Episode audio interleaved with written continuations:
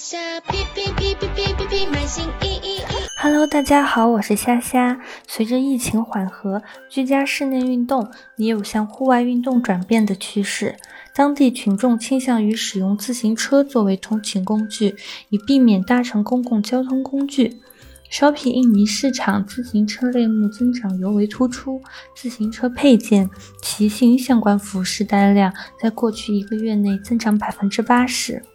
近期，公共泳池逐渐开放，游泳相关用品需求大增，特别是马来、台湾、泰国市场。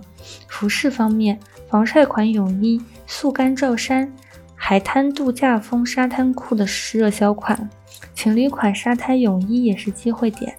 配件方面，卖家可上新纯色快干泳帽、沙滩袜、浮潜鞋、成人 PVC 充气游泳圆筒等商品。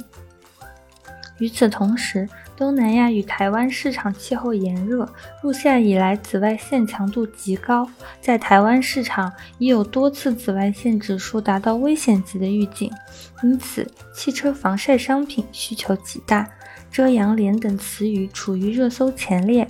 卖家可同时上新汽车清洁产品和固定香氛，让买家一店购齐周边商品，快速提升客单价。